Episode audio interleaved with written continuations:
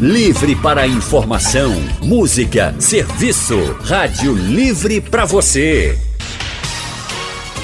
O consultório do Rádio Livre, com Anne Barreto e Raudney Santos. Faça a sua consulta pelo telefone 3421 3148. Na internet www.radiojornal.com.br Hoje o nosso consultório vai falar sobre um problema que atinge 73 milhões de brasileiros, a insônia. Os dados são da Associação Brasileira do Sono. A gente sabe que se a noite de sono não for boa, o dia também não começa bem. Mas a insônia também pode aumentar o risco de doenças. Mas o que causa a insônia? Como tratar? Para responder essas e outras perguntas, estamos recebendo a neurologista, doutora em neuropsiquiatria e especialista em sono, Clélia Franco. Boa tarde, doutora. Boa tarde a todos. Boa tarde, Anne. Boa tarde, Raudney e aos ouvintes. Boa tarde, doutora Clélia. Muito obrigada por estar no nosso consultório de hoje. E você que está nos ouvindo também pode participar mandando mensagens pelo painel interativo no nosso site, ligando para o nosso telefone ou enviando perguntas e áudios para o nosso WhatsApp. Anote o número, é o 9 91 47 85 20. Já estão chegando perguntas, viu, doutor, aqui? Mas antes a gente começar a responder aos nossos ouvintes, queria que a senhora explicasse pra gente o que é de fato a insônia. É uma doença? É um sintoma de que algo pode estar errado? O que de fato é a insônia? As duas coisas que você comentou aí. Na verdade, insônia pode ser uma doença, mas na maior parte das vezes ela é um sintoma de um outro problema. Ou é uma síndrome é, comórbida, que a gente chama, é, vem associada a outros problemas de saúde. Na maior parte das vezes, problemas de doenças físicas, mas muitas vezes doenças psíquicas ou psicológicas ou mentais. É verdade que ela pode estar associada a problemas cardiovasculares, depressão, Sim. entre outras doenças como essa? Sim. Na verdade, o termo insônia é, quer dizer que o indivíduo tem dificuldade em uma dessas situações, ou para iniciar o sono, ou para manter o sono, ou ele tem um despertar muito precoce. Então, isso é, digamos, é, é, o contexto clínico que a gente caracteriza uma situação de insônia, né? Ou a dificuldade para começar, para manter, ou um despertar muito precoce. Isso é insônia. Isso pode ser agudo, tem uma insônia aguda, que eu nunca tive e faz dois dias que eu estou com, com essa dificuldade, ou pode ser já uma insônia crônica, que é bem mais comum. E essa Digamos, insônia crônica é depois de quanto tempo? A insônia crônica a gente considera que é a partir de três meses. Doutora Clélia, o, o nosso organismo é preparado para dormir e em que horário e quanto tempo? Então, o organismo humano, uh, geneticamente, ele é preparado para dormir, em os adultos, em torno de 6, 7 horas. A média ideal seria sete horas, mas a gente quer dar um, um, um reforço no que é ideal. O ideal é para aquela família. A gente tem um padrão genético familiar para ter aquela estrutura de sono, com aquele número de horas dormidas e aquela satisfação com aquele, aquela quantidade e qualidade de sono. Então, as pessoas não são iguais. Isso que a gente fala em termos de horas, é, que nem sempre é qualidade, mas se a gente pensa numa situação ideal, as horas necessárias para a gente ficar satisfeito é um perfil genético que a gente traz que é familiar. Então, isso é importante para a gente não querer dormir exatamente as mesmas horas que o meu vizinho dorme, né? Ou que uma pessoa lá que fala. Ou às vezes nem é a média, porque tem pessoas que são dormidoras longas, que precisam de 9 ou 10 horas, ou é um dormidor curto, que às vezes precisa de 4 horas, 5 horas. Como é que a gente sabe? Quando a gente acorda satisfeito. Né? Então, se a gente tiver um livre curso de sono, ou seja, se a gente puder dormir à vontade, né? que a gente diz muito assim nas férias, por exemplo, depois da primeira semana, que é quando você repõe, porque geralmente a gente está privado de sono durante o período de trabalho. Então, depois da primeira semana ou dez dias de férias, que às vezes a gente nem tem tanto, tem né? Tempo, verdade. Mas assim, em média, depois de, desse tempo, a gente consegue ter o seu padrão normal de sono e aí você vai ver qual é o horário que você desperta pela manhã, quantas horas dormiu, também o horário que foi dormir à noite e se ficou satisfeito. Como é que a gente sabe? Se a gente passa o dia bem, se a gente acorda sem dor muscular, sem dor de cabeça, sem fadiga, né? Se a gente está disposto, isso é um sono normal. Clélia Franco, doutora Clélia, o que é que pode causar a insônia?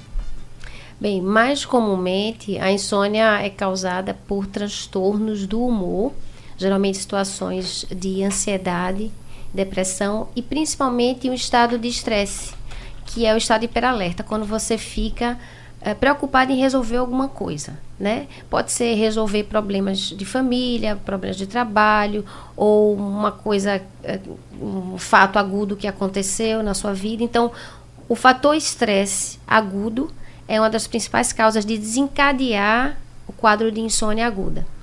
E esse mesmo estresse, que às vezes foi o gatilho para surgir um quadro de insônia, pode ser o, fa o fator perpetuante do quadro de insônia, porque você às vezes não conseguiu resolver aquilo.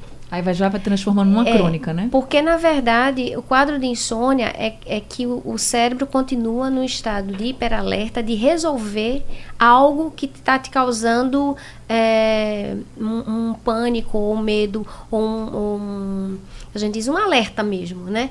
Porque essas pessoas que são estudadas que têm insônia, ela tem aumento de temperatura corporal, ela geralmente tem atividade elétrica cerebral de, semelhante à vigília, porque é um sono mais superficial, né? elas é, têm alteração metabólica, geralmente tem pico de cortisol noturno, tem atividade simpática, podem fazer aumento de frequência cardíaca e hipertensão noturna.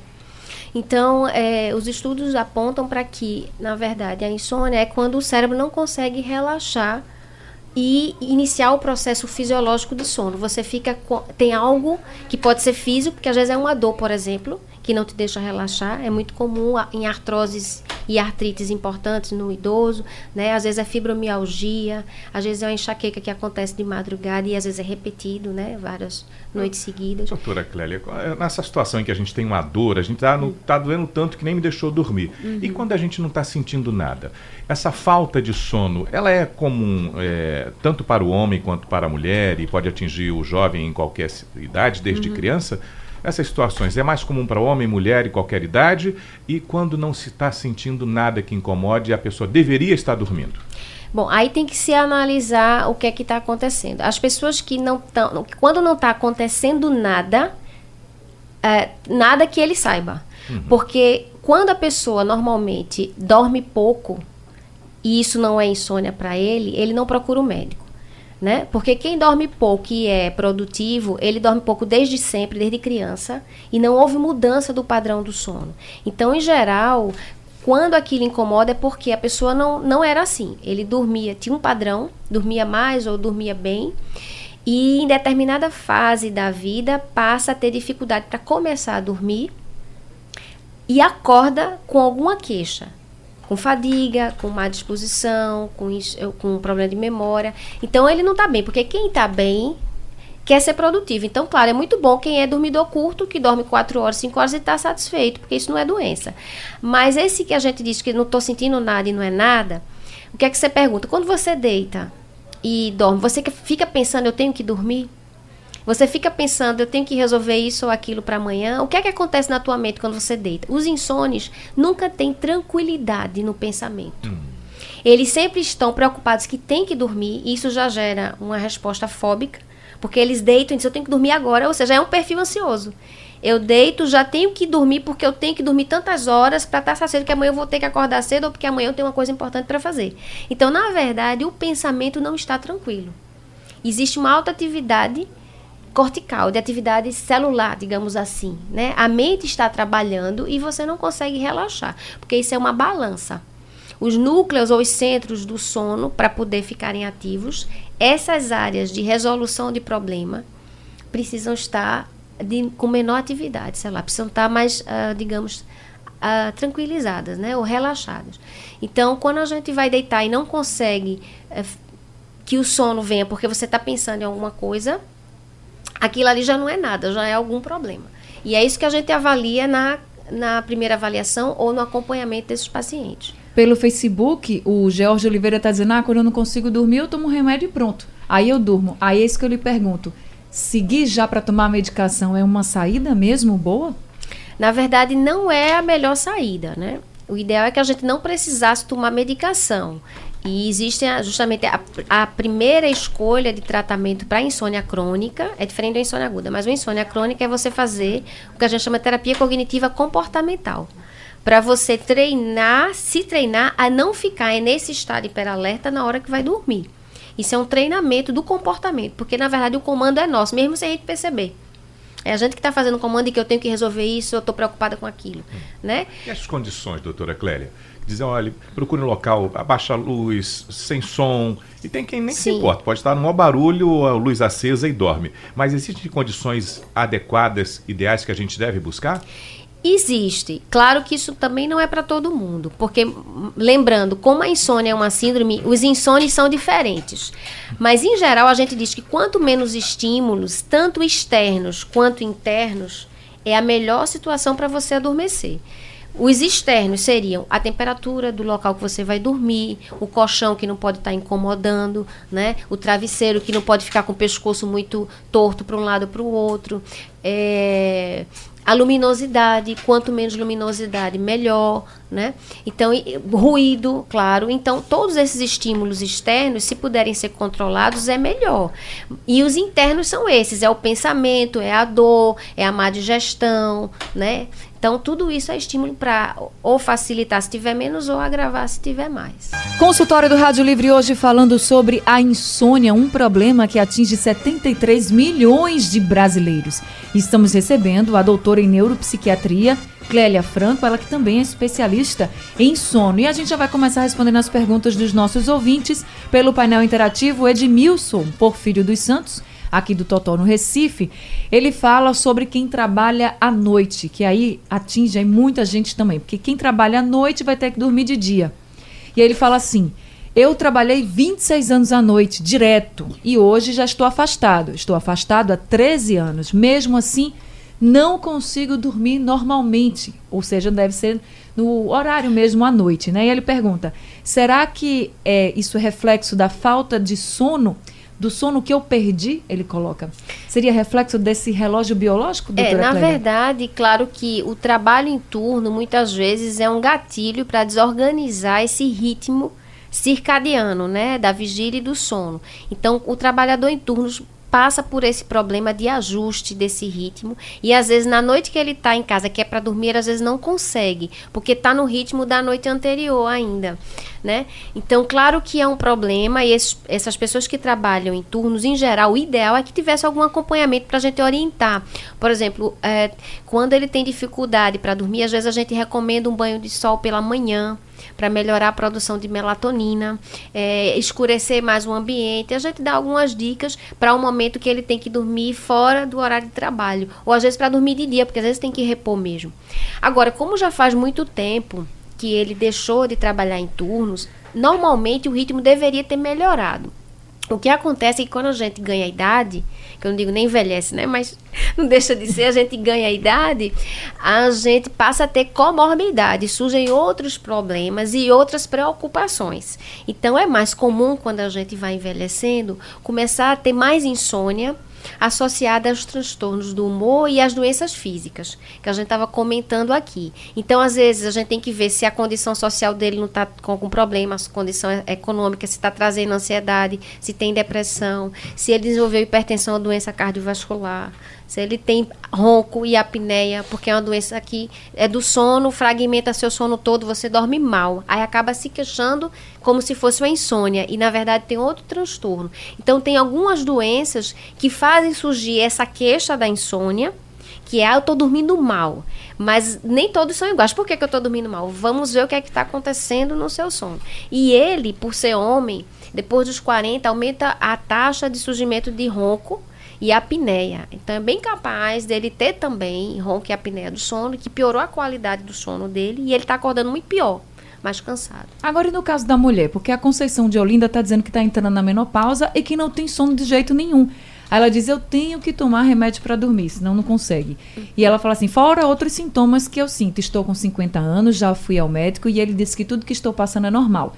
Queda de cabelo, perdi a vontade de tudo, uhum. muito nervosa e o principal, o sono que não vem tomo remédio por minha conta mesmo, porque o médico não passou. Aí ela pergunta: é normal? Até quanto tempo eu vou ficar sentindo isso de, por exemplo, perder o sono? É, não, não é normal. É esperado quando a mulher entra no climatério e teve a última menstruação, que foi a menopausa. Então, ela entrou numa fase que chama climatério.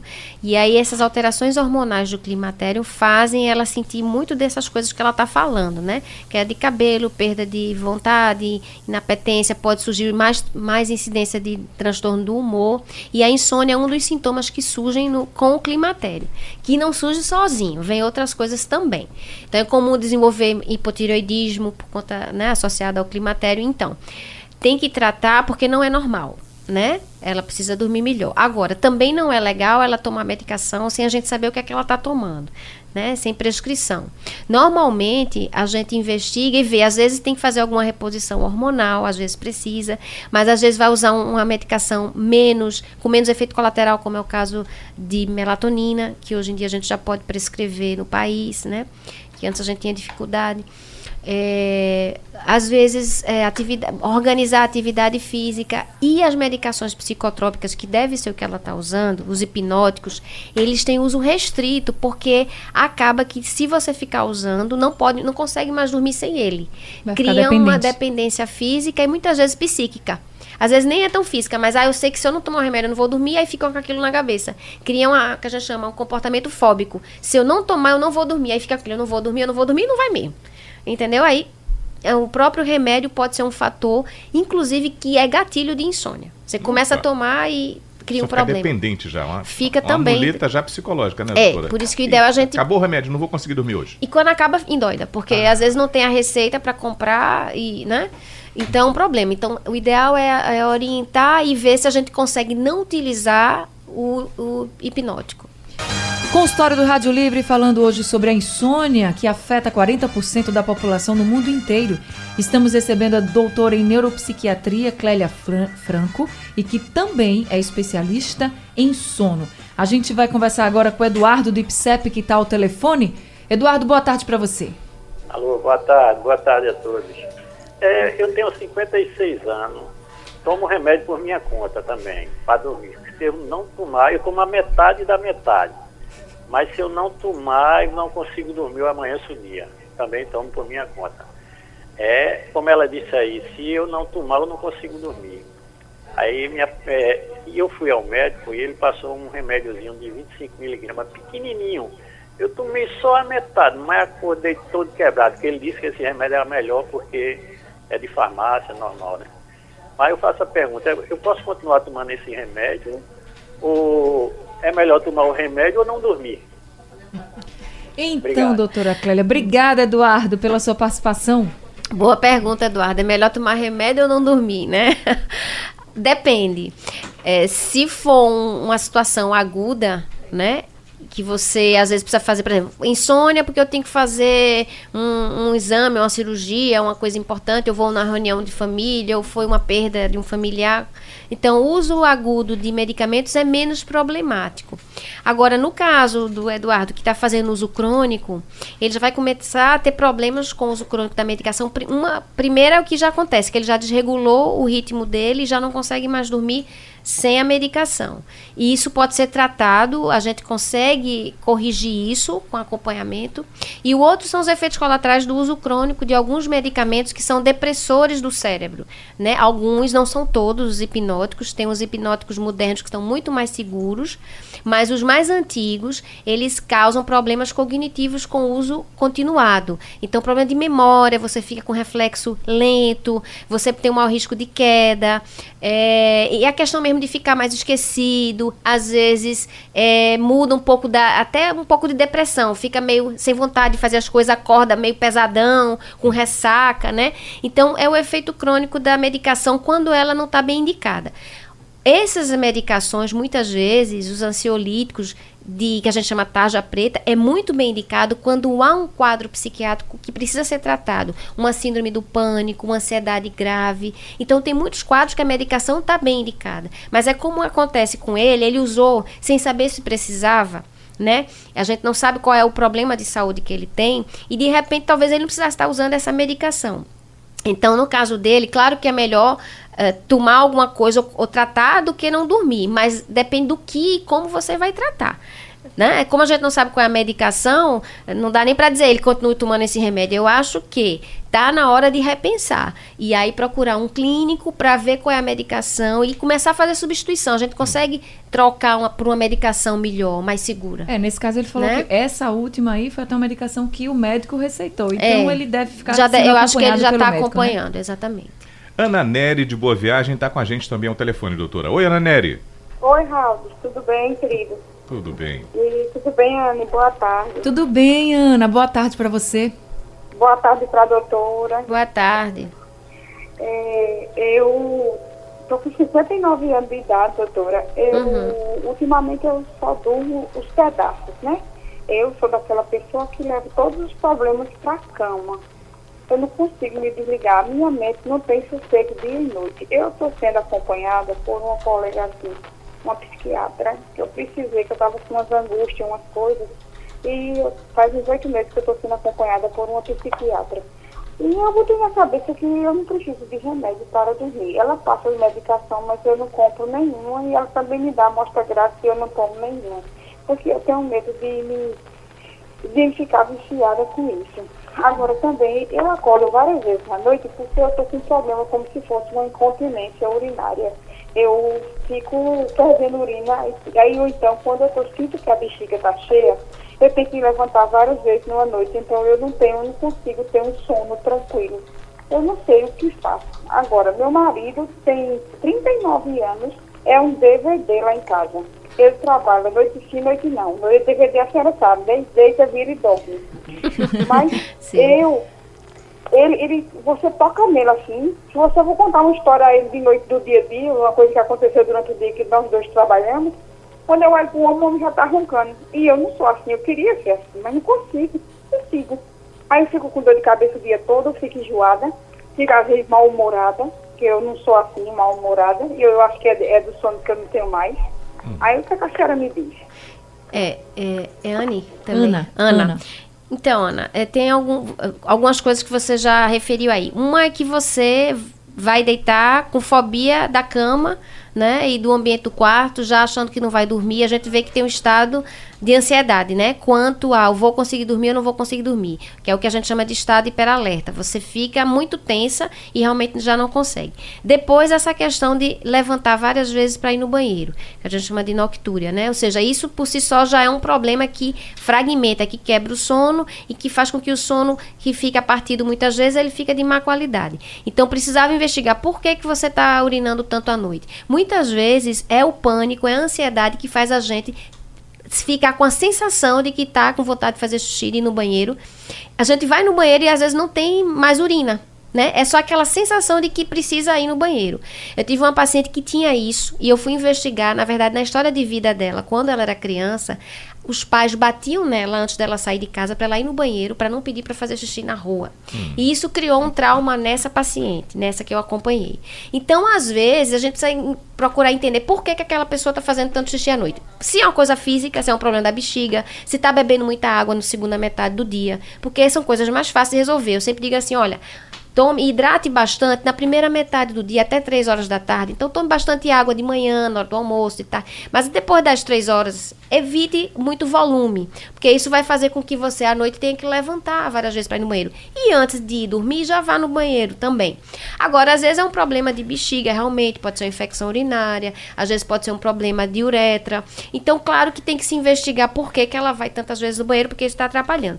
E depois manter o acompanhamento, porque a gente vê pela descrição dela que ela tem uma ansiedade quanto à situação de dormir. E ela já está com acompanhamento. Agora, uma coisa ruim é porque ela não está seguindo o tratamento, né? Então, talvez a médica não consiga ver resultado, porque, é, pelo que eu senti, Ana não está segura com a medicação, ela tem medo de tomar medicação. E isso pode ser trabalhado com a psicoterapia, né? Porque a insônia pode ser tratada sem ser com medicamento, ela fazendo a psicoterapia, a terapia cognitiva. Tá certo. Quem tá na linha com a gente agora é Denis, de Joana Bezerra. Denis, boa tarde para você. Boa tarde. Boa tarde, doutora. Boa tarde. Boa tarde, a moça aí que, que comanda o programa, eu esqueci o nome dela. Sou eu, Anne. Anne, parabéns aí, tá levando o programa aí, Obrigada, Denis. Obrigada por participar Depois- também. depois da partida da graça, né? Você tá de parabéns aí, como você tá levando. Muito Parabéns. obrigada. É, doutora, Sim. Eu trabalho à noite, doutora, nessa escala 12 por 36. Né? É, porém, eu gosto de atividades físicas. Eu, eu corro e ando de bicicleta. Sim. Às vezes corro pela manhã, corro pela tarde. Ponto, um dia feito hoje. Eu larguei hoje. Eu cheguei hoje, eu dormi, certo? Oito e meia eu tô indo pra cama. Eu chego em casa, tomo um banho, tomo um café e durmo. Aí eu acordo, eu tô bem agora. Eu tô muito bem agora. Se me der coragem, eu vou até correr, fazer meus, meus 6 quilômetros, 8 quilômetros. Agora, amanhã, doutora, para ir trabalhar o sono da tarde, eu não tô conseguindo dormir. Porque eu, eu, eu vou trabalhar amanhã à noite agora, né?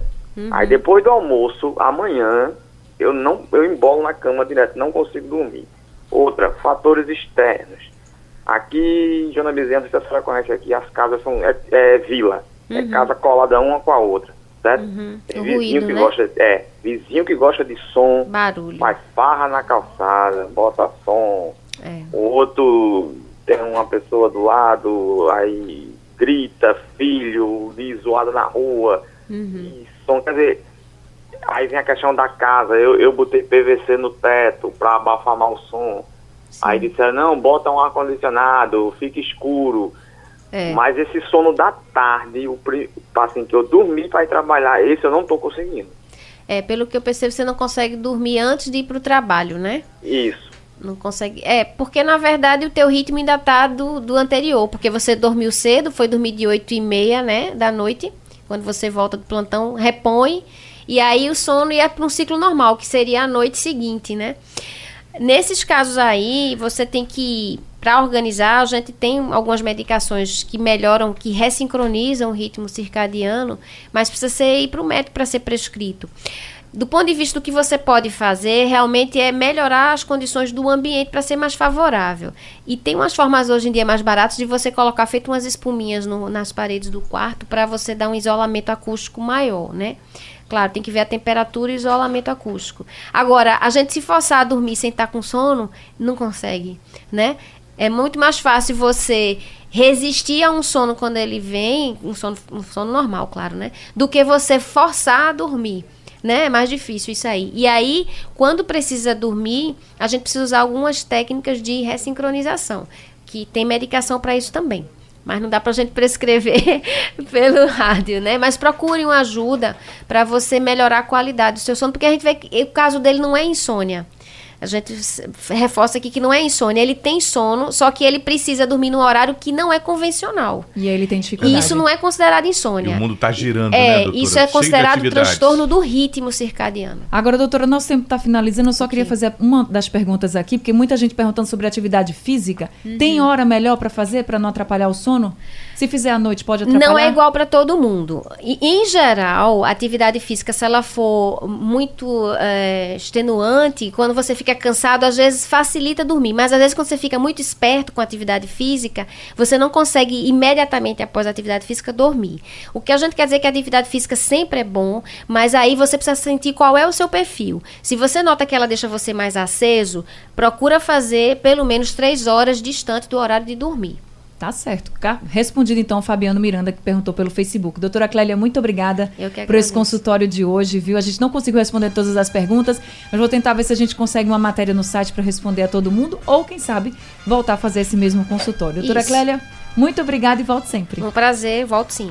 Doutora Clélia Gente é neuropsiquiatra, ela tem especialidade em sono, atende no Hospital das Clínicas no Hospital Oswaldo Cruz e também consultório particular. O telefone é o 3314-6475.